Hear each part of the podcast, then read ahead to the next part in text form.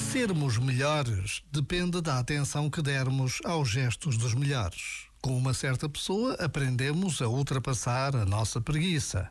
Com outra, aprendemos a responsabilidade. Com outra, aprendemos a assertividade.